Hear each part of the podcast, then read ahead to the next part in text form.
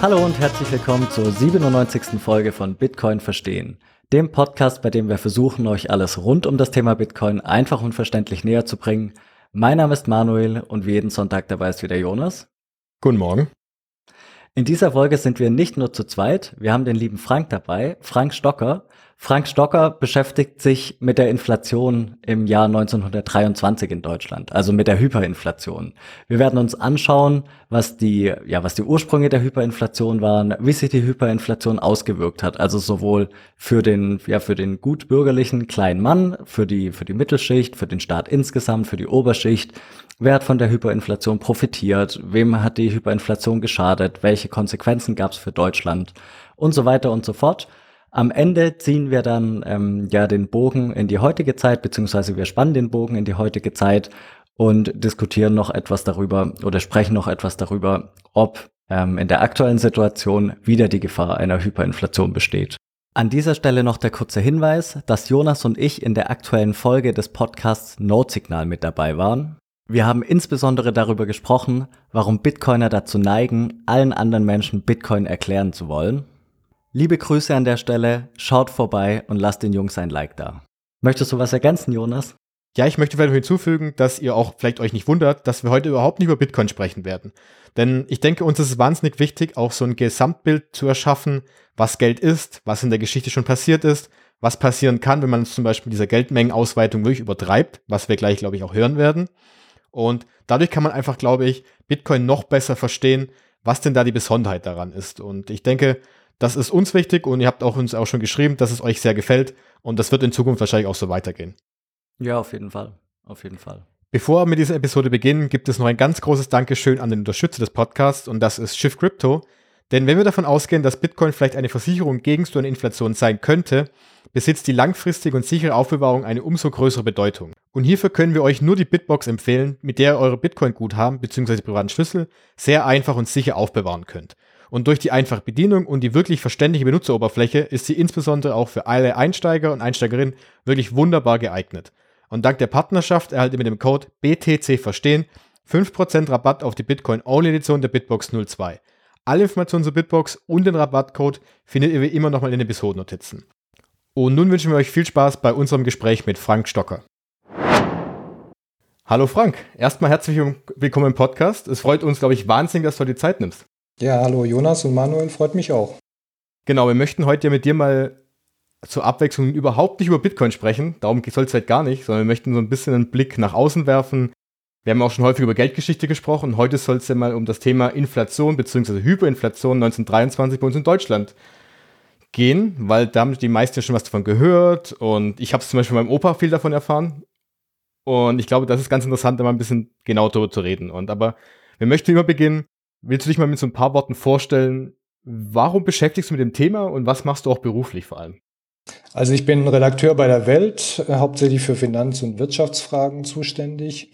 Und äh, genau wie bei dir war es bei mir auch so, dass ich von meiner Oma halt schon die Geschichten gehört habe. Und ich glaube, jeder in Deutschland, der äh, irgendwie Vorfahren hat, die auch in Deutschland gelebt haben, der hat diese Geschichten gehört. Und das hat mich irgendwie schon immer interessiert. Und letzten Endes die intensivere Beschäftigung damit ist so ein Ergebnis des ganzen Lockdowns, weil was macht man im Lockdown? Äh, man guckt Filme, aber irgendwann hat man alles gesehen und dann fängt man an, sich mit Sachen zu beschäftigen. Und da habe ich mal so rumgesucht und zu dem Thema gibt es irgendwie komischerweise keine richtig guten Bücher, also wo man mal so richtig Populärwissenschaft, es gibt natürlich Historikerbücher, so Analysen und alles, aber ist jetzt nichts für den normalen Leser und ich habe da gesucht und habe mich dann angefangen, damit intensiver zu beschäftigen und dann irgendwann beschlossen, dann schreibe ich halt ein Buch darüber und habe das dann so mehr oder weniger im Lockdown geschrieben und also es wird jetzt dann im August auch rauskommen und äh, habe da halt viele Sachen dann auch in der Recherche erfahren, die mir so nicht bekannt waren und die ich unheimlich spannend finde. Und du hast ja noch sogar einen Twitter-Kanal angelegt oder Account angelegt, Inflation 1923, bei dem du ja dann wenn ich es richtig verstanden habe, immer so 100 Jahre zurückschaust auf den Tag, was ist in diesem Zeitpunkt passiert, welche Preise es da gab. Was war die Idee dahinter?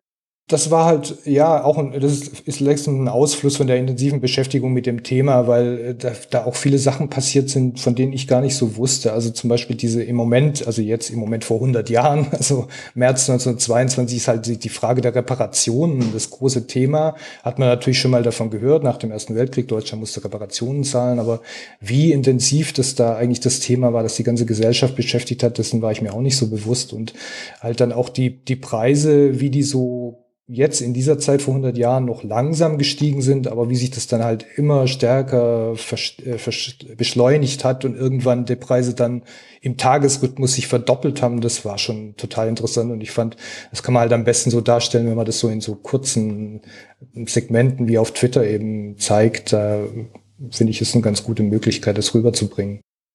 Ja, auf jeden Fall, das macht das irgendwie ähm, erlebbarer. Also wenn man so ein, wenn man einen Blog Fakten liest, ist es irgendwie ein anderes Erlebnis, als wenn man wirklich Tag für Tag durchgeht und sieht, okay, verrückt, vor 100 Jahren ist dieses oder jenes passiert. Also ich, ich finde es gut. Ich, äh, ich schaue da gern durch, was du da so twitterst. Dein Twitter-Account, also der angesprochene Twitter-Account, ähm, heißt ja Inflation 1923. Aber du hast ja im Vorfeld schon angefangen, im Jahr 1921. Ist es deiner Meinung nach so der Startschuss für die Hyperinflation?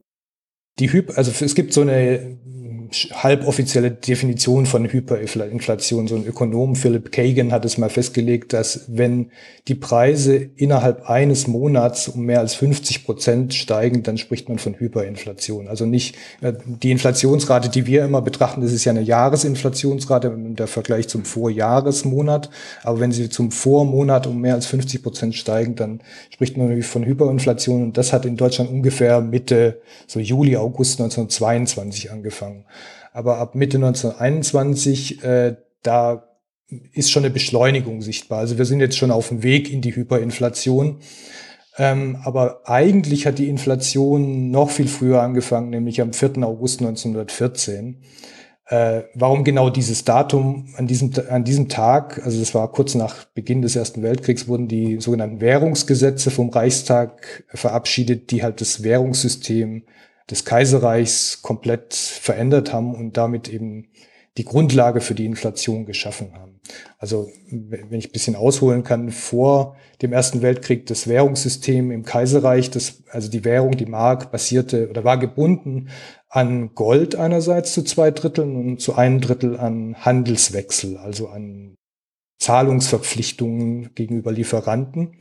Die konnten hinterlegt werden und darüber konnte dann Geld geschöpft werden.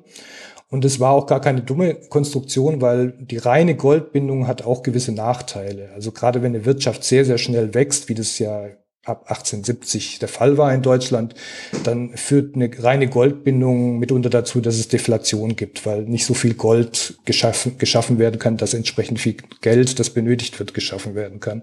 Und durch die Handelswechsel hat man so einen gewissen Puffer, also die, die, diese Goldbindung atmet ein bisschen und das macht das Ganze dann geschmeidiger.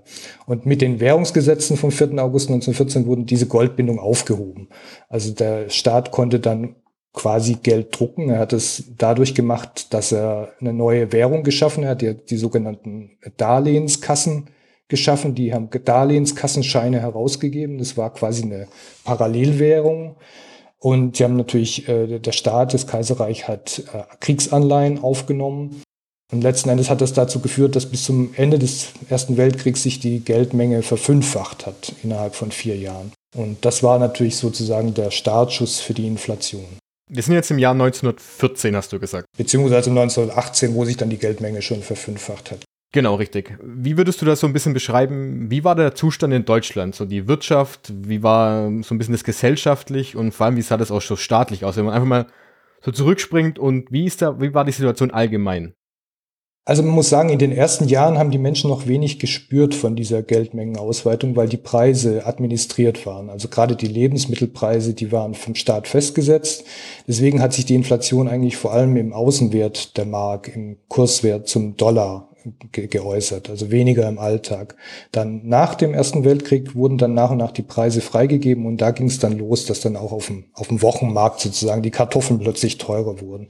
Da haben die Leute das gemerkt. Aber allgemein war diese Zeit, gerade 1919, es war natürlich eine Zeit des Umbruchs. Der Kaiser ist abgedankt, die Revolution gab es, es gab äh, die äh, Kämpfe in, in Berlin mit äh, Linksextremisten, Kommunisten. Die Weimarer Republik wurde, wie der Name eben sagt, in Weimar gegründet, weil in Berlin äh, Aufstände waren. Ähm, also es war vor allem ein politischer Umbruch, der wahrscheinlich das Ganze für die Menschen überlagert hat und deswegen auch die Inflation für die meisten zu der Zeit noch nicht wirklich das Thema war.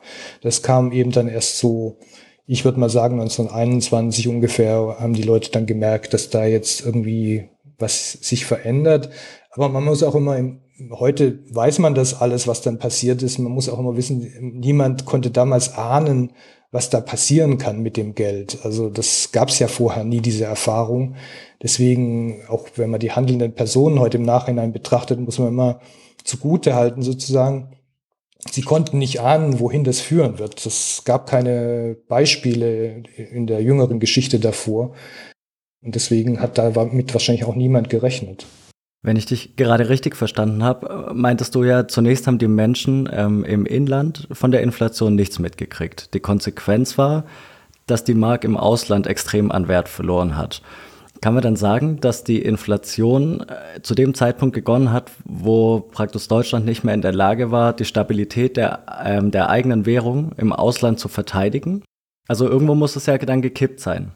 Also du meinst, wann dann die Preise im Inland gestiegen sind? Genau, also was war dann letztlich der Auslöser, dass diese Preisstabilität nicht mehr funktioniert hat? Also das war eben, dass die, also wie ich hatte ja gesagt, die Preise waren administriert, die waren staatlich reguliert in weiten Teilen, also vor allem die Preise, die für den Alltag notwendig sind, Lebensmittelpreise und so weiter. Und das wurde eben aufgehoben, nach und nach freigegeben ab 1919.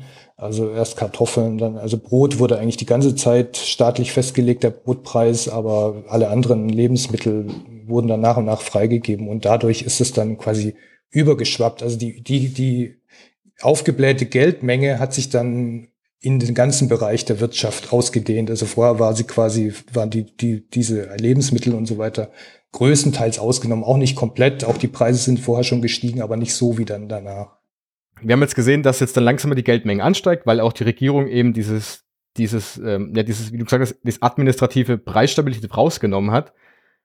Aber gab es so nochmal dann nochmal so einen Punkt, wo es dann einfach plötzlich losging? Oder ging das dann einfach schrittweise oder hat das einfach so ein, so ein langsamer Anstieg der, der Preise dann? Wie kann man da die Entwicklung beschreiben? Also grundsätzlich war es erstmal ein langsames äh, Steigen der Preise. Es ist diese klassische Lohnpreisspirale, von der man immer hört. Also die Preise sind gestiegen und ich meine, damals muss man sich auch noch vorstellen, die Gesellschaft war anders aufgebaut als heute. Damals gab es eine kleine Oberschicht und eine sehr, sehr große Unterschicht. Also Arbeiter stellten den Größteil der Bevölkerung und äh, dann gab es die Beamten, das war so die Bildungsbürgerschicht und äh, vielleicht die Unternehmer und der alte Adel, die die Oberschicht stellten aber der Großteil der Bevölkerung, der hatte auch keine Ersparnisse, mit denen er irgendwie äh, steigende Preise ausgleichen konnte. Das heißt, sie mussten auch darauf drängen, die, dass die Löhne stiegen, so wie die Preise stiegen. Anders konnten sie nicht überleben. Und deswegen entstand auch diese Lohnpreisspirale, dass eben sobald die Preise gestiegen sind, die Arbeiter wieder gestreikt haben, um höhere Löhne durchzusetzen und so weiter. So ging das dann voran. Allmählich, dann immer schneller. Aber es gab natürlich so Ereignisse, äh, also eine Geldwertstabilität äh, lebt ja vor allem, also wenn sie eben nicht gebunden ist an Gold, vom Vertrauen in diese Währung, von dem Vertrauen, dass man mit diesen Banknoten, die man hat, was kaufen kann. Und wenn dieses Vertrauen erschüttert wird, dann passiert da halt was.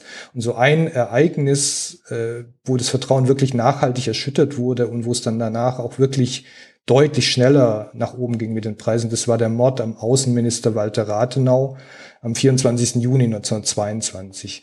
Also Rathenau war so ein ziemlich charismatischer Politiker, der in den Monaten davor ja, heute wird man sagen, so ein Politstar war auch, also wie bei uns vielleicht vor ein paar Jahren Gutenberg oder solche Leute, der hat wirklich die Leute gefesselt und hat auch den Leuten so das Gefühl gegeben, der kann das rumreißen. Gerade als Außenminister in den Reparationsverhandlungen hat er ein paar wichtige Erfolge gehabt im April der Vertrag von Rapallo, das äh, kennt vielleicht der eine oder andere noch, der, der, der Vertrag mit der Sowjetunion, der die Westmächte ausgebotet hat. Und der wurde eben am 24. Juni von Rechtsextremisten ermordet in Berlin. Also er fuhr da mit seinem Auto in einen offenen Wagen äh, zur Arbeit ins Außenministerium oder wurde dann mit einer Handgranate und Maschinengewehrfeuer von Rechtsextremisten ermordet. Und das war so ein Punkt, wo die Stimmung echt gekippt ist. Also sowohl im Inland als auch im Ausland, weil einer der Hoffnungsträger eben war weg und äh, das Land taumelte quasi dann so vor sich hin. Und da ging es dann mit dem Außenwert der Mark drastisch nach unten, aber eben auch im Inneren stiegen dann die Preise deutlich schneller. Und da war dann, und kurz danach war eben auch die, der Punkt, wo man diese 50 Prozent, von der ich vorher gesprochen habe, erreicht hat, wo dann die Hyperinflation eben erreicht war. Und ein zweiter Punkt war dann natürlich ab im Januar 1923. Also diese Reparationsverhandlungen, habe ich schon erwähnt, waren sehr kompliziert. Äh, 19, Ende 1922 konnte Deutschland dann endgültig nicht mehr zahlen. Und dann sind die Franzosen als Reaktion darauf am 10. Januar im Ruhrgebiet einmarschiert, haben das Ruhrgebiet besetzt. Darauf reagiert hat Berlin, indem sie General, zum Generalstreik aufgerufen haben im Ruhrgebiet und auch im Rheinland. Die Menschen sind dem auch gefolgt und Berlin hat eben versprochen, dass sie allen Streikenden das Gehalt weiterzahlt. Und das hat ein Finanzminister oder eine Regierung versprochen, die eh schon kein Geld hatte. Was hat sie gemacht? Sie hat das Geld gedruckt. Und da ging es dann halt jetzt erst wirklich richtig los, dann im Januar. Da kamen wir dann irgendwann in die Tausender und Millionen und Milliarden und Billionen Beträge. Das äh, vor allem ab Sommer 1923, da waren dann die Millionen Alltagssache. Äh, also das waren so die zwei Ereignisse, an denen man vielleicht so Kipppunkte festmachen kann.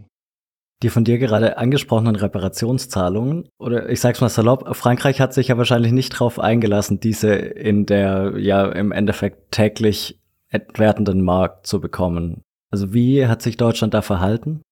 Ja, ja, die, also die Reparationen, die waren in Goldmark festgesetzt. Also das war der Wert der Mark zur Zeit der Goldbindung, also von 1913. Und äh, entsprechend stieg halt der Wert der Reparation in der realen, also der sogenannten Papiermark, wie man damals gesagt hat, äh, täglich an. Mehr oder weniger, aber die mussten eben in Goldmark bezahlt werden und beziehungsweise, nee, sie, sie waren in Goldmark festgesetzt, aber sie mussten in den Devisen des jeweiligen Empfängers bezahlt werden. Also in Frankreich in Franc, Großbritannien in Pfund und so weiter. Und um die leisten zu können, musste der Staat Papiermark in die Devisen umtauschen und hat dann dadurch natürlich den Wert der Mark noch weiter gedrückt. Sie haben ja die Mark verkauft und äh, Devisen eingekauft, haben sich also das eigene Grab noch tiefer geschaufelt dadurch. Das, deswegen war das auch so ein Punkt, dass es eigentlich irgendwann nicht mehr möglich war, das zu leisten, diese Reparation. Und wie, wie war denn da, weil du gerade gesagt hast, die, die, die Regierung hat darauf reagiert, obwohl sie eigentlich das Geld gar nicht mehr hatten dafür. Gab es da irgendwie Berichte darüber, wie das so in den Medien und in der Gesellschaft, oder besser gesagt der Bevölkerung wahrgenommen wurde in die Richtung, also ich stelle mir das heutzutage vor, in die Richtung, seid ihr verrückt, dass ihr sowas macht? Merkt ihr eigentlich, wo wir hingehen gerade? Nee, also das, das ist eben der Punkt, was ich vorher schon gesagt hatte, dass es war, wusste ja keiner, wohin das führen kann. Also heute sagen wir natürlich, wie konntet ihr und so, aber äh, damals war das nicht waren die Leute sich nicht bewusst, wohin das führen kann. Und es gab noch einen anderen Punkt, nämlich ähm, heute weiß man oder man glaubt zu wissen, dass wenn man Geld druckt, dass dadurch Inflation entsteht, also entstehen kann. Es hängt noch von weiteren äh, Faktoren ab. Also wenn das Geld nur in Bankkonten schlummert, dann entsteht keine Inflation. Aber das sind schon die Feinheiten. Damals gab es vor allem in Deutschland so eine Theorie, dass die Inflation nicht dadurch steht, dass, entsteht, dass man Geld druckt, sondern dass äh, die Inflation durch das Außenhandelsdefizit entsteht. Also Deutschland hatte immer jahrelang ein Außenhandelsdefizit damals. Und die Theorie war, das drückt den Kurs der Mark. Also das führt dazu, dass der Außenwert der Mark sinkt. Und weil der Außenwert der Markt sinkt, müssen die Preise im Inland erhöht werden. Und weil die erhöht werden, muss man mehr Geld als Banknoten zur Verfügung stellen, um dies zu bezahlen. Also die, das Drucken des Geldes ist quasi nur die Folge der Inflation und nicht die Ursache. Das war die Theorie. Die, die waren in weiten Kreisen war das verbreitet. Also es war die gängige Theorie in, unter deutschen Ökonomen und Unternehmern, Politikern. Und es gab zum Beispiel den, den Botschafter von England in Berlin, der war studierter Ökonom. Und der hielt es für völlig irre, was die Deutschen glaubten und hat auch immer wieder auf die Regierung eingeredet und hat irgendwo geschrieben, eigentlich müsste man die alle aufhängen, wenn in einem anderen Land jemand solche Theorien verbreiten würde. Aber er hat gesagt, es war denen nicht beizubringen, dass das an, genau andersrum ist. Also da hatten sich die gesamte deutsche Öffentlichkeit irgendwie auch verrannt.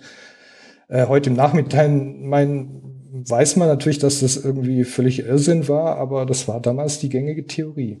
Ich habe im, ähm, ja, im Zuge der Recherche auf die Folge, ähm, ich weiß nicht mehr, wo ich es genau gelesen habe, aber eine Aussage war, dass sich die, ja, die deutsche Regierung irgendwann schon bewusst war, dass die Mark brutal entwertet. Und ähm, man wollte eben praktisch den, den Siegermächten nicht gönnen, dass sie so viel äh, Reparationszahlung bekommen. Kam das dann noch on top, dass die Regierung dann praktisch gesagt hat, okay, das ist jetzt eine verfahrene Situation, wir kommen wahrscheinlich eh nicht mehr raus. Und wenn die sowieso schon so ist, dann können wir jetzt noch, ich sag mal, mehr Öl ins Feuer gießen und ähm, nehmen selbst nicht noch mehr Schaden davon. Also das war vor allem die Theorie, die Frankreich immer vertreten hat. Also der französische Premier hat immer gesagt, die Deutschen führen diese Inflation bewusst her herbei, um sozusagen die Repar um, um sagen zu können, schaut mal, uns geht's so schlecht, wir können gar keine Reparationen zu, äh, zahlen.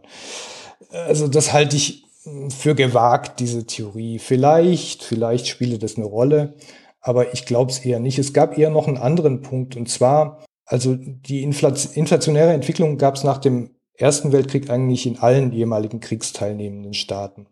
Und England und USA haben die brutal abgewürgt, indem sie die Zinsen radikal erhöht haben. Das hat zu Massenarbeitslosigkeit und zu Rezession geführt. Deutschland hat es nicht gemacht, hat die Inflation erstmal laufen lassen und 1920, 1920, 21 war das ja auch alles noch so smooth und es ging so, die Löhne stiegen entsprechend und man hatte Vollbeschäftigung in Deutschland. Die Wirtschaft wuchs sieben, acht Prozent im Jahr, während eben in den anderen Ländern Rezession herrschte.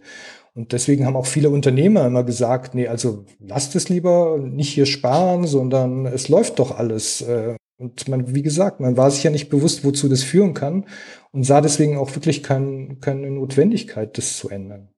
Also das war, glaube ich, der stärkere Punkt als dieses angebliche politische Moment, dass man wirklich aktiv versucht hat, die eigene Wirtschaft zu zerstören. Das halte ich für wirklich sehr gewagt äh, als Theorie. Ja, es passt ja auch zu dem, was du vorher gesagt hast, ähm, dass eben Deutschland davon überzeugt war, dass die Handlungen, die sie vorgenommen haben, eben richtig waren. Also diese sehr exklusive Sicht der deutschen Ökonomen damals ähm, bestätigt es ja. Oder, oder ja, man kann es nachvollziehen, weil die Regierung eben danach gehandelt hat.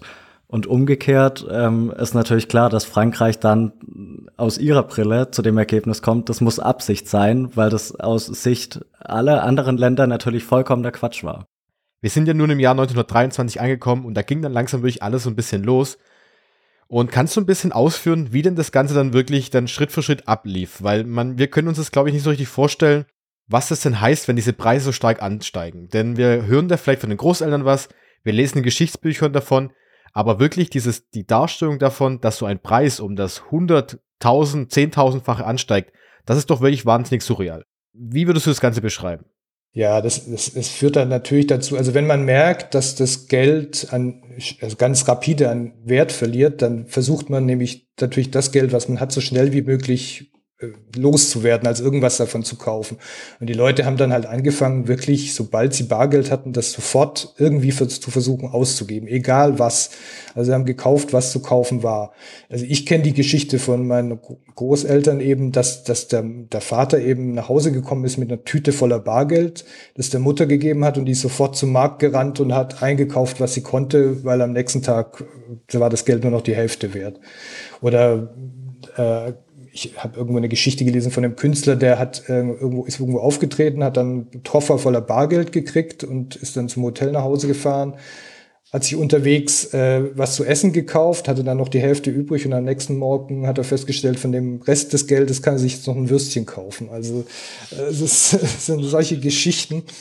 Und die Leute haben halt äh, versucht, egal was, irgendwie Kleider, äh, Möbel, irgendwas zu kaufen, was sie konnten. Das Problem war dann halt irgendwann, dass die Verkäufer auch nicht mehr verkaufen wollten, weil die hatten ja dann das Problem, sie haben dann das Geld gekriegt und mussten damit neue Ware einkaufen. Aber man kann ja jetzt nicht Stantepede äh, umdrehen, sich umdrehen und neue Ware einkaufen, sondern es braucht ja einen Vorlauf.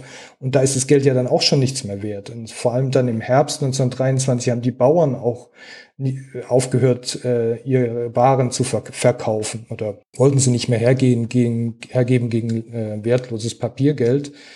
Und das führte wiederum dann dazu, dass sich Städter teilweise versammelt haben, sie haben sich in Zug gesetzt oder sind gelaufen aufs Land und haben dann teilweise die Bauern überfallen, haben sie gezwungen, ihre Waren abzugeben. Die Bauern wiederum haben Wachen an den Bahnhöfen aufgestellt und haben alle, die nicht aus dem Dorf waren, dann mit Gemistgabeln verjagt. Und also es gab dann auch Tote teilweise, weil die aufeinander geschossen wurde. Es gab Hungerrevolten in den Städten, wo die Leute, also sich versammelt haben, dann Geschäfte gestürmt haben, entweder die Besitzer gezwungen haben, das, die Ware zu günstigeren Preisen abzugeben oder sie gleich geklaut haben oder ja, geplündert haben, wie man sagt. Also es wurden dann wirklich, wurde dramatisch, also vor allem ab Sommer 1923 da bis äh, eben das Ganze dann zu Ende war im November. Das war wirklich eine dramatische Zeit. Ging diese Wut dann auch gegen den Staat? Mm, nee, das, also jein. Es, man muss wissen, damals war ja äh, die politische Landschaft sehr zerrissen. Also man hatte eine starke linksradikale, also kommunistische Bewegung, die natürlich immer gegen die demokratische Regierung und dem, den demokratischen Staat agitiert hat. Und auf der anderen Seite eine starke rechtsextreme Bewegung, die ja auch für den Mord an Rathenau beispielsweise verantwortlich war, die auch dagegen agitiert hat. Und gerade zum Beispiel bei den Hungerrevolten, die ich äh, erwähnt habe, da waren, die waren oft auch von Kommunisten organisiert. War das jetzt sozusagen eine Bewegung gegen den Staat oder war das einfach aus der Not heraus? Vielleicht beides, vielleicht kombiniert. Ähm, das lässt sich aber schwer auseinanderhalten. Aber generell mh, gegen den Staat wegen der Maßnahmen, die er gemacht hat oder nicht, äh, eigentlich weniger. Genau, weil du gerade angesprochen hast, diese, die Maßnahmen des Staates in dieser wirklich heißen Zeit, nenne ich es jetzt mal, hat der Staat da etwas getan dafür noch oder hat er einfach gesagt, okay, wir lassen es durchlaufen, wenn wir eh nichts mehr tun können? Zunächst äh, hat der Staat da vor allem dadurch reagiert, dass er beispielsweise die Wucherpolizei äh, auf die Märkte geschickt hat, dass er Devisengesetze äh, verabschiedet hat, dass äh, die, keine Devisen mehr gekauft werden durften. Es wurde am Ende sogar das ein Devisenverbot erlassen und auch ein Goldverbot. Also Leute, die Gold oder Devisen besaßen, mussten die abgeben. Es gab Razzien bei Leuten zu Hause oder in Restaurants. Da wurden dann die Türen vom Restaurant geschlossen und alle Leute, die drin saßen, wurden gefilzt und wer eine Pfundnote hatte, die wurde dem weggenommen. Ähm, genauso wurden eben Häuser gefilzt, Goldbesitz konfisziert und so weiter. Ähm, also man hat vor man hat eigentlich nicht die Ursachen be bekämpft, sondern die, die, die Auswirkungen letzten Endes. Ähm, das hat äh, natürlich nichts bewirkt, äh, kann man sich denken. Ähm, die Wende kam dann im Herbst, als die Regierung Stresemann antrat. Also im August 1923 hat äh, Stresemann, die, äh, wurde der Reichskanzler und der hat erkannt oder seine ganze Regierung hat erkannt, dass es mit dieser deutschen Theorie vielleicht doch nicht so toll, dass doch nicht alles stimmt, dass vielleicht doch das Gelddrucken irgendwie zumindest einen Anteil an der Inflation haben könnte und die überbordenden Ausgaben, also auch die, die Finanzierung des Generalstreiks über den Staat, dass das auf Dauer nicht durchzuhalten war.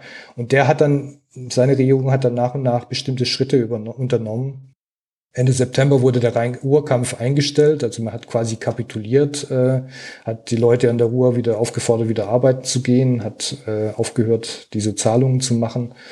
Man hat dann beschlossen, dass ein Viertel der Beamten entlassen werden sollte. Das muss man sich heute mal vorstellen, ein Viertel der gesamten deutschen Beamtenschaft, was da los wäre in Deutschland. Aber die wurden echt bis, Mitte, bis März 1924 waren ein Viertel der Beamten entlassen worden. Und es wurde die Erwerbslosenfürsorge reorganisiert. Die war bis dahin immer vom Staat zu 100 Prozent finanziert worden. Und jetzt wurde, wurde es so organisiert, dass Arbeitgeber und Arbeitnehmer jeweils 40 Prozent zahlen und der Staat noch, noch 20 Prozent dazu gibt, was den Staat auch nochmal entlastet hat. Also das hat dazu geführt, dass er wirklich die Finanzen nach und nach wieder in Ordnung gebracht hat. Und dann wurde halt eine neue Währung äh, irgendwann kreiert. Die wurde ab September dann so nach und nach in trockene Tücher gebracht. und wurde dann im, äh, am 15. November 1923 eingeführt, die Rentenmark, wovon der eine oder andere vielleicht schon mal gehört hat. Das war eine Währung, also eine privatwirtschaftlich organisierte Währung, nicht von der Reichsbank organisiert, von der, von der Rentenbank und deren Träger war die Wirtschaft und Landwirtschaft. Und Basis dieser Währung waren Schuldbriefe auf den Grundbesitz der Wirtschaft und der, der Landwirtschaft. Also da wurden quasi der, der Besitz wurde in Rentenbriefen, deswegen auch der Name Rentenmark, äh, verbrieft. Und auf dieser Basis wurden neue, wurden neue Währungen, die Rentenmark, ausgegeben. Am 15. November 1923 und gleichzeitig wurde beschlossen, dass ab diesem Zeitpunkt kein Geld mehr gedruckt wurde. Das waren die zwei entscheidenden Punkte. Also die, die neue Rentenmark alleine hätte wahrscheinlich nichts gebracht, wenn man nicht gleichzeitig beschlossen hätte, äh, dass das eben die Finanzierung des Staates über die Notenpresse beendet wird. Und das hat dazu geführt, dass dann quasi über Nacht die Inflation auch verschwunden war. Also die Preise stiegen dann noch zwei, drei Tage, aber dann war wirklich Schluss und äh, in, in Renten, also das Brot kostete dann vorher 400 Milliarden Mark und äh, in Rentenmark kostet es noch 50, 40 Rentenpfennige. Besser spät als nie, kann man sagen. Ähm, aber also es ist unvorstellbar, vor allem, dass es über Nacht passiert. Also ähm, das, was du vorher erzählt hast, dass wirklich die, die Arbeiter heimgekommen sind mit einer Tasche voll Geld. Klar, man, man hat es in der Schule gehört und gelernt, ähm, immer wieder, aber wirklich sich das mal vorzustellen, sich zu versuchen, in die Lage reinzuversetzen, ist irgendwie fast nicht möglich aus heutiger Sicht, finde ich. Ich würde gerne noch mal einen Schritt zurückspringen. Wir haben ja vorhin gesagt, dass ein wesentlicher Auslöser auch diese Reparationszahlungen waren. Andere Länder haben ja auch exorbitante Ausgaben gehabt für die Kriegsführung aber eben diese Reparationszahlungen nicht leisten müssten. Also vor allem die, ja, die Länder, die eben den Krieg gewonnen haben. Hatte nur Deutschland in dem Ausmaß diese Probleme oder auch ähm, beispielsweise Frankreich? Ja, Frankreich hatte enorme Kriegsschulden, vor allem bei Großbritannien und bei den USA. Und genau deswegen war Frankreich auf die Reparationen angewiesen. Deswegen waren die auch so hart äh, dabei, konnten eigentlich gar nicht darauf verzichten, weil also gerade 1923 ist auch der Außenwert des Franc ständig gesunken, äh, was dann teilweise zu hämischen Berichten auf deutscher Seite wieder geführt hat. Aber da war man sich, glaube ich, noch nicht bewusst, wie, wie viel schlimmer es in Deutschland steht. Also das war auch ein großes Problem für Frankreich. Das wurde dann auch erst 1924, 25 gelöst, als dann dieser Dawes-Plan und also als dann Amerika sich wieder eingeschaltet hat, weil letzten Endes war, war Amerika der Kreditgeber und die amerikanischen Banken. Und ohne die war eigentlich keine Lösung zu finden für das ganze System. Das wurde dann eben nach der Inflation gefunden. Ja, aber wie gesagt, Frankreich hatte die Probleme. Österreich hatte auch große Probleme natürlich, ähm, vor allem weil der Großteil des Territoriums auch weggefallen war. Es war eben nicht mehr Österreich-Ungarn, sondern nur noch das kleine Österreich übrig. Aber die hatten eben den Vorteil, dass sie vom Völkerbund einen Kredit gekriegt haben, was Deutschland nicht gekriegt hat. Und das war eben ein wichtiger Punkt, um die Inflation dann auch äh, eindämmen zu können. Aber hat Deutschland in irgendeiner Form rechts und links auf seinen Nachbarn geschaut und gesagt, hey, die machen das anders als wir zum Beispiel? Man war da zu sehr mit sich selbst beschäftigt und man war ja auch in einer Sondersituation. Und man, auch immer, wenn man, wenn man so heute sagt, kann das wiederkommen oder ähm, ist es heute wieder genauso wie damals, man muss sich vergegenwärtigen, Deutschland hat damals einen Krieg mit Millionen Toten verloren, hat äh, große Teile seines Territoriums verloren, hat fast 50 Prozent der Stahlproduktion verloren, hat Millionen weniger Einwohner gehabt, hat allein drei Millionen Menschen gehabt, also fünf Prozent der Bevölkerung, die kriegsversehrt waren oder Kriegshinterbliebene, die versorgt werden mussten. Und dann noch die Reparationen im Wert von, von einem Jahreswirtschaftsleistung oder zwei. Äh, also das sind Situationen, die kann man sich gar nicht vorstellen und die sind auch nicht vergleichbar mit heute, also mit, bei allen Problemen, die wir haben. Und das ist auch nicht vergleichbar mit der Situation in den anderen Ländern zu der damaligen Zeit. Wir haben jetzt relativ viele Beispiele gehört, vor allem auch vom Durchschnittsbürger, der eben erhebliche Probleme hatte, ähm, mit der Inflation umzugehen. Wer war denn im Nachhinein Profiteur von der ganzen Sache? Also profitiert haben natürlich in, vor allem jene, die ähm, Realwerte hatten, also die also jemand, der Immobilien besessen hat, der auch Aktien besessen hat. Aktien haben sich relativ, also das ist wirklich, die haben teilweise auch 90 Prozent verloren, aber äh, am Ende ging es dann eben auch wieder nach oben, ähm, haben, sind ganz gut durch die Zeit gekommen und am stärksten haben profitiert haben natürlich die Schuldner, also Leute, die auf Kredit irgendwas finanziert haben. Und das klassische Beispiel, der Name, den damals jeder kannte in Deutschland, war Stinnes. Also vielleicht kennt den noch der eine oder andere in Deutschland, aber das war der große Tycoon in Deutschland, vielleicht so wie Elon Musk heute, der wirklich ein Imperium sich zusammengekauft hat nach dem Krieg äh, und das quasi durch die durch auf Kredit natürlich und was weginflationiert wurde dann. Also der war so der Herrscher, der geheime Herrscher der deutschen Wirtschaft zu jener Zeit. Und andere, die natürlich auch sich eine Immobilien auf Kredit gekauft haben, waren auch die Gewinner. Gewinner waren vielleicht auch im gewissen Sinne noch die Landwirte, die Bauern. Die haben Produkte gehabt, die immer verkauft werden konnten. Und es gibt dann auch Geschichten von äh, Bauern, die dann im dicken Auto in die Stadt gefahren haben und sind und ihr Geld verprasst haben. Ähm, aber, oder noch allgemeiner ausgedrückt waren die Gewinner halt die Schlauen die Cleveren, die Wendigen, also diejenigen, die früh erkannt haben, was da los ist und entsprechend reagiert haben, die vielleicht äh, früh dann irgendwie einfach auf, auf Kredit was gekauft haben, während die Verlierer halt die waren, die das, die nicht so wendig oder nicht so schlau in Anführungszeichen waren und halt eher dran geglaubt haben an das Sparbuch, an die Lebensversicherung, an die äh, Anleihen und damit halt komplett alles verloren haben am Ende. Also Sparbuchbesitzer, das Kleinbürgertum, auch, auch der, der normale Bürger konnte damals ja, der, was konnte der machen, wenn er ein bisschen was erspart hat, er hat es aufs Sparbuch gelegt, der konnte keine Aktien kaufen. Das war ja nicht wie heute, wo man auf den Knopf drückt und dann kauft man Aktien. Sondern, und der hat natürlich alles verloren. Ja, da kommt die Frage für mich auf, was, du hast Aktien angesprochen, Immobilien natürlich, das ist ja heutzutage immer noch so teilweise, weil es einfach Sachwerte sind, die man nicht vermehren kann. Was hat denn, wie hat denn Gold in sich vorhanden, äh, verhalten in dem Fall? Gab es überhaupt in irgendeiner Form? Gab's, gab es überhaupt einen Goldpreis in Deutschland dann noch? Also der Goldpreis war damals fixiert bei 20,67 Dollar. Das war, ich glaube, bis in die 30er Jahre, dann wurde es ein bisschen erhöht.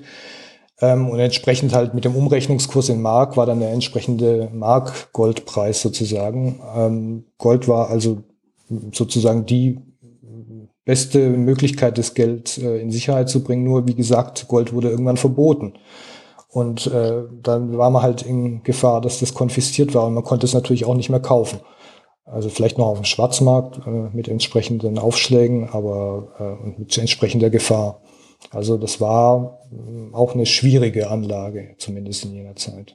Wenn wir jetzt festgestellt haben, beziehungsweise ich habe dich so verstanden, dass es im Endeffekt ein paar wenige Profiteure gab, nämlich die, die eben Sachwerte hatten und ja, wenn, wenn wir eine Gesellschaft ganz grob teilen wollen, dann gibt es ja im Endeffekt die ganz Armen, ähm, es gibt so die, ja, die gutbürgerliche Mitte äh, und eben die paar Wohlhabenden. Hat es als Konsequenz gehabt, dass sich irgendwie diese, die, diese Trennlinien aufgeteilt haben, weil im Endeffekt die ganz Armen, die hatten kein Geld, die können auch nichts verlieren, salopp gesagt. Und dann haben wir die Mittelschicht, die hatte vielleicht noch nicht so Zugang zu Aktien oder Sachwerten wie jetzt die, ja, wie die sehr wohlhabenden Menschen. Sprich, hatten viel Geld auf dem Konto. Ähm, das war dann auch nichts mehr wert. Haben die sich dann angeglichen, die beiden Bereiche? Genau, das, das, das war eigentlich eine der wesentlichen Folgen dieser ganzen Geschichte, dass, dass sich so eine Nivellierung der Gesellschaft ergeben hat aber nach unten halt leider, nicht, nicht nach oben. Also wie, wie du gesagt hast, die Unterschicht, die eben mindestens ein Drittel der Bevölkerung war damals, die hatten nichts, die haben nichts zu verlieren gehabt, die haben ihren täglichen, also am Ende täglichen Lohn gehabt, der halt auch stieg mit der Inflation. Natürlich haben sie auch gelitten, aber am Ende nach der Währungsreform waren sie eigentlich wieder da, wo sie vorher waren ähm, die ganz obere, die oberste Schicht, also die Unternehmer und so weiter, die haben auch profitiert häufig. Die konnten natürlich wie Stinnes da Reichtümer anhäufen.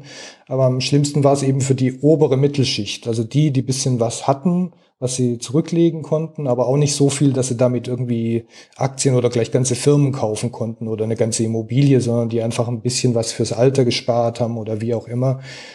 und das waren halt hauptsächlich die Beamten, also höhere Beamte, oder mit auch mittlere Beamte, äh, höhere Angestellte, das klassische Bildungsbürgertum sozusagen, das, das wurde deklassiert in dieser Epoche und wurde quasi mit der Unterschicht zusammengeführt, was natürlich dann so äh, eine Verlusterfahrung war. Und das hat einerseits zur Folge, dass dann diese breite Mittelschicht entstanden ist, die ja auch heute unsere Gesellschaft prägt. Also im Prinzip ist diese Mittelstandsgesellschaft damals entstanden, aber halt leider, indem es nach unten sich angeglichen hat. Das war eben das Problem dabei, was dann eben auch dazu geführt hat, dass diese Teile der Gesellschaft irgendwann auch anfällig wurden für radikale Ideen. Und ähm, es war jetzt bestimmt nicht der einzige Grund dafür, dass dann zehn Jahre später Hitler an die Macht kam, aber es war sicher ein Punkt, der das Ganze auch noch mit befördert hat. Diese Erfahrung, eben diese Erfahrung des, der Deklassierung. Was mich da nämlich anschließen würde, wenn wir schon da schon sprechen, wie das danach dann aussah, weil du ja schon erzählt hattest jetzt, okay, danach kam die Rentenmark als Übergang, als nächste Variante. Wie kam denn da zum Beispiel die Wirtschaft aus dem ganzen Ding raus? Jetzt haben wir über die Privatpersonen, die Bevölkerung gesprochen. Was ist denn mit der Wirtschaft passiert? Also die Wirtschaft ist ja generell, hm, sagen wir mal, bis Ende 1922 hat die sich noch gut, ganz gut geschlagen, konnte also da mit der Inflation noch ganz gut umgehen. Es war sogar ein Vorteil für die Wirtschaft, weil die deutsche Mark ja, nicht die deutsche Mark, die Mark im Ausland an Wert verloren und die Exporte aus Deutschland dadurch stark gewachsen sind. Also deswegen gab es ja auch äh, äh, den Dumpingvorwurf in Amerika und äh, Großbritannien, dass die deutschen Produkte ihre Märkte überschwemmen wegen der billigen Mark. Erst als dann dieses wirklich chaotisch wurde, die ganzen Zustände, hat die Wirtschaft auch drunter gelitten natürlich, weil wenn die, Preise alles täglich äh, sich verdoppeln, dann kann auch kann nichts mehr funktionieren. Aber deswegen konnten sie sich dann, dann als sich stabilisiert stabilisiert hat, auch relativ schnell wieder erholen, weil die Basis war ja vorhanden. Es war quasi so ein, so ähnlich wie in der Corona-Krise. Also es stand halt ein paar Monate das alles still, aber danach ging es dann auch relativ schnell wieder nach oben. Also da äh, war eine sch relativ schnelle Erholung da und es gab ja dann auch die goldenen 20er Jahre. Also das kennt man ja auch als Terminus. Das war dann die Zeit bis 29, bis dann die nächste Krise kam mit der großen Weltwirtschaftskrise, also fünf, sechs Jahre, wo die klassische Weimarer Zeit, wo man dann auch die Geschichten kennt von den Partys in Berlin und so weiter und äh, wo dann auch viele Erfindungen getätigt wurden, wo Firmen gewachsen sind und also da hat sich die Wirtschaft ganz gut dann erholt. Du hast es ja angesprochen, dass es ähm, auch ein Grund sein könnte oder gewesen sein könnte, dass dann Hitler an die Macht gekommen ist. War äh, in dem späteren, ja, zu dem späteren Zeitpunkt hat sich da Wut entfacht gegenüber des Staates oder gegenüber den Profiteuren dann? Und ähm, ist der Staat eingeschritten, um eben diese Profiteure ähm, ein bisschen wieder zu zügeln? Also äh, der Staat muss ja gemerkt haben, da gibt es ein paar Leute, die nehmen Schulden auf und profitieren irgendwie davon. Wurde da irgendwie versucht, gegenzusteuern? Nee, also der Staat hat äh, in dem Sinne nicht reagiert, dass er dafür einen Ausgleich gesorgt hat es war einfach auch politisch nicht durchsetzbar, weil die politische Situation war so, dass das ähm, also schon ab der ersten Wahl in der Weimarer Republik 1920 hatten die Demokraten eigentlich keine Mehrheit mehr im, im Reichstag. Es gab nur noch ganz, ganz große Koalitionen von SPD, Zentrum, DDP, später dann DVP, also das waren dann schon die Rechtsliberalen. Ähm, und da waren viele eben komplett dagegen, irgendwie für einen sozialen Ausgleich äh, zu sorgen, in dem Sinne, dass die besitzenden Schichten herangezogen werden würden, weil das waren die einzigen, die wirklich was hatten ähm, die auch, äh, vielleicht, wenn man die herangezogen hätte, hätte man da vielleicht, dadurch vielleicht auch die Inflation verhindern können, indem man nämlich den Staatshaushalt ausgeglichen hätte. Aber das, dafür gab es einfach keine politischen Mehrheiten. Die gab es die ganze Weimarer Zeit hindurch nicht. Und ähm, um nochmal vielleicht zurückzukommen, inwieweit das äh, dann zum Aufstieg Hitlers beigetragen hat. Also ich wollte damit jetzt nicht sagen, dass das direkt die Ursache war es war halt ein Punkt, äh, in der Weltwirtschaftskrise hat ja dann der deutsche Staat, also vor allem unter Reichskanzler Brüning, durch äh, knallhartes Sparen reagiert. Also genau das Gegenteil gemacht von dem, was während der Inflation gemacht wurde. Es wurde die Wirtschaft eben noch stärker kaputt gespart, was auch wieder falsch war im Rückblick heute, wenn man es heute sieht. Aber man kann das verstehen, dass die damals dann eben so reagiert haben nach der Erfahrung von, von sechs Jahren vorher, da ist man dann ins andere Extrem gefallen und das hat dann natürlich diese Massenarbeitslosigkeit erzeugt, diese, diese ungeheure Armut, die dann wiederum natürlich den radikalen Kräften rechts und links Auftritt gegeben hat und letzten Endes auch mit Hitler begünstigt hat. Ich würde, weil wir jetzt ja schon relativ weit fortgeschritten sind in der Zeit, den Boden, äh, den Bogen spannen zu heute. Ähm, also du hast es ja eingangs erwähnt, das lässt sich gar nicht vergleichen. Also die Summen, die da in die Hand genommen wurden, das war was ganz anderes im Vergleich ja zu den Summen, die heute eben ausgegeben werden.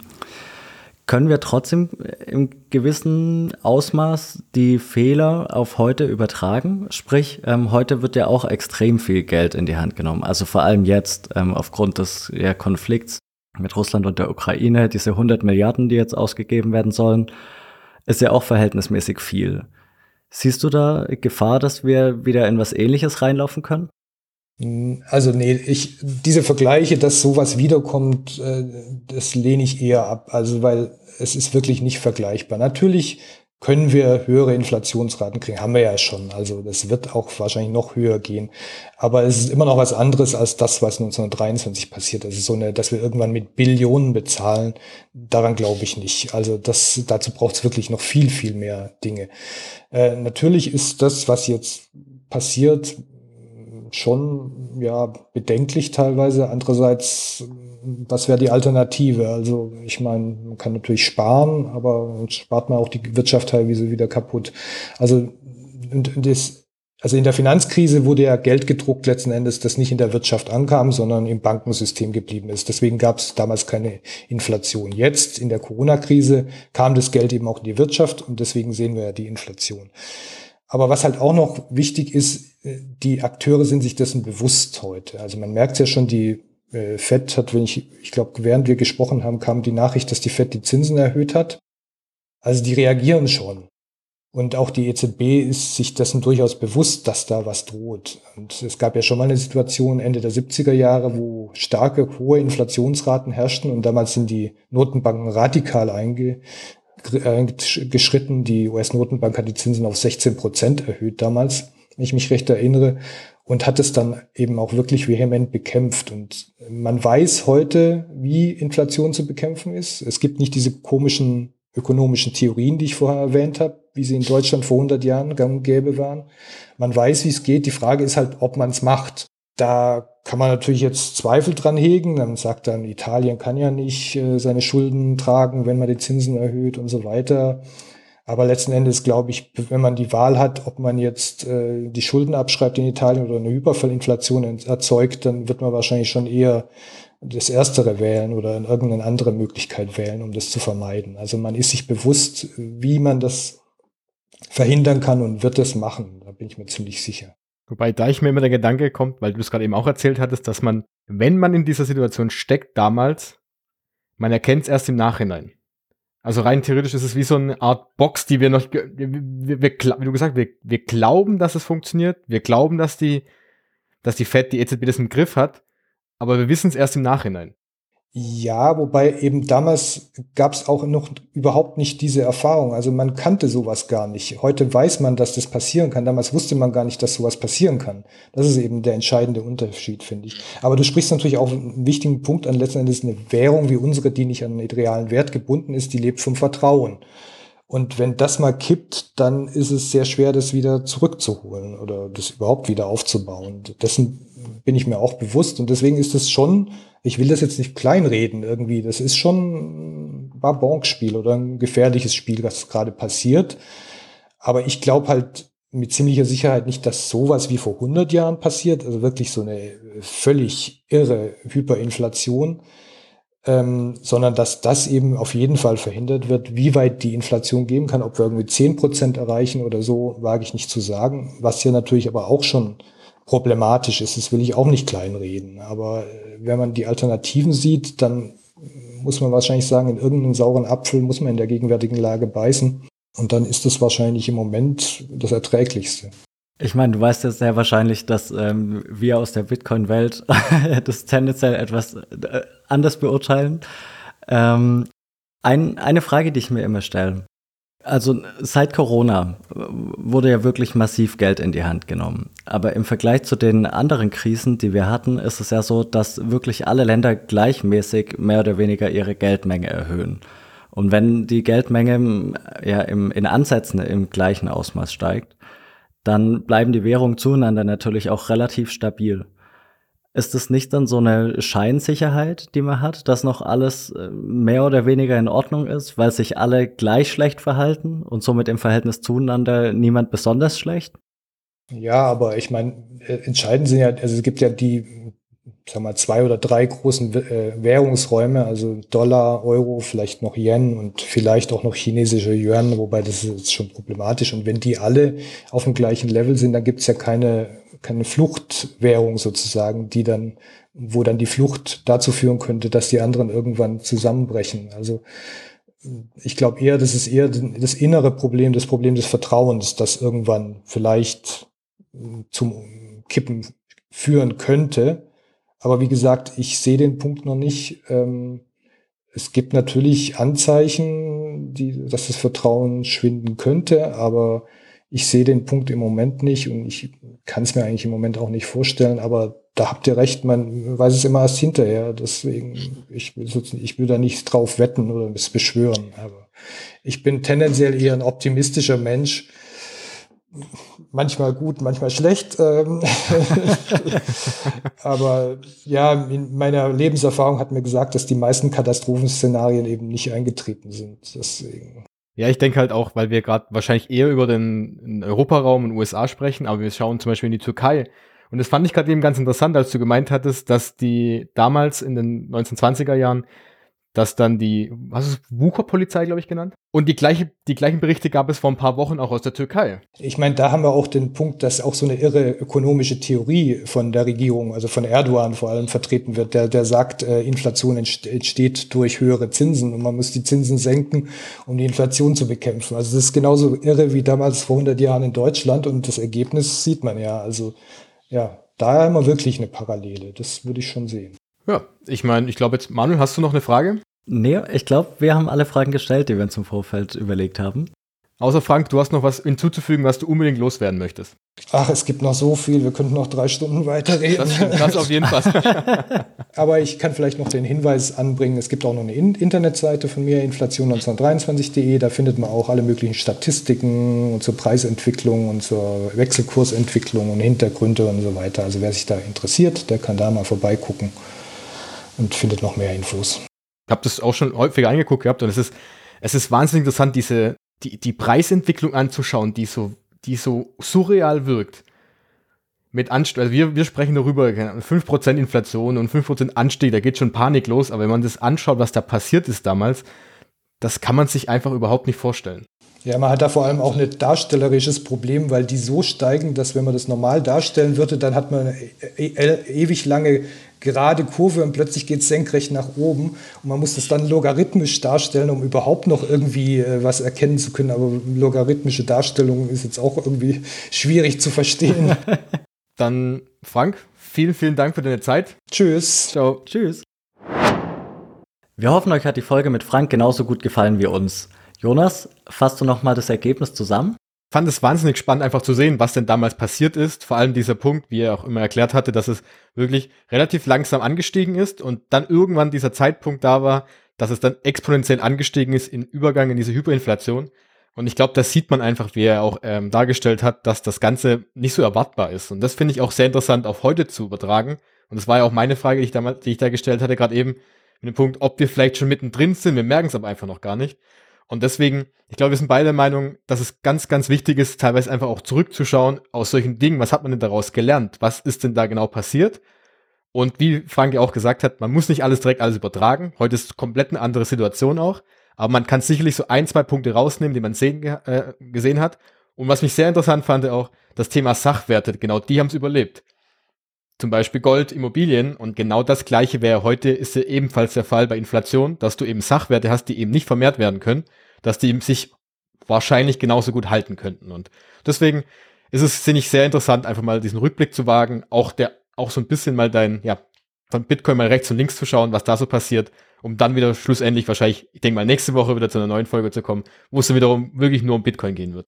Ja, da kann ich mich nur anschließen. Ich fand es wirklich brutal spannend, weil wir ja eben so einen gesamtheitlichen Blick eben für Bitcoin geben wollen. Und ähm, keine Sorge, nächste Woche geht's dann auch wieder vermehrt um Bitcoin.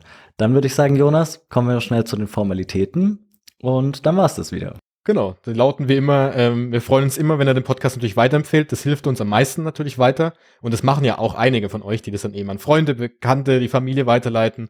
Und ansonsten könnt ihr uns gerne bei Apple Podcast oder Spotify eine Bewertung abgeben. Und wenn ihr irgendwelche Fragen habt, Feedback, alles gerne bei Twitter oder auch per Mail. Die ganzen ähm, Verlinkungen findet ihr natürlich wie immer in Episodennotizen. Und ja, dann würde ich sagen, äh, Manuel, vielen Dank an dich, wie immer. Kann ich nur zurückgeben. Dankeschön. Wir hören uns nächste Woche. Jo, bis dann. Ciao, ciao.